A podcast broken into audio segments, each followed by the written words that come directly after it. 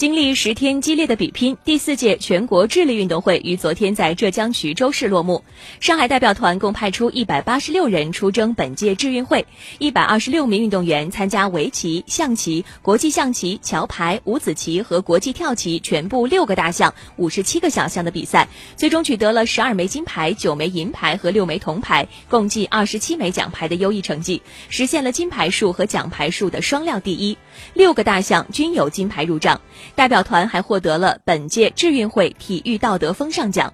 上海队在本届智运会六个项目上均收获少年或青年项目的金银牌，这是对上海智力运动这些年在青少年项目上的投入和培养最好的回报。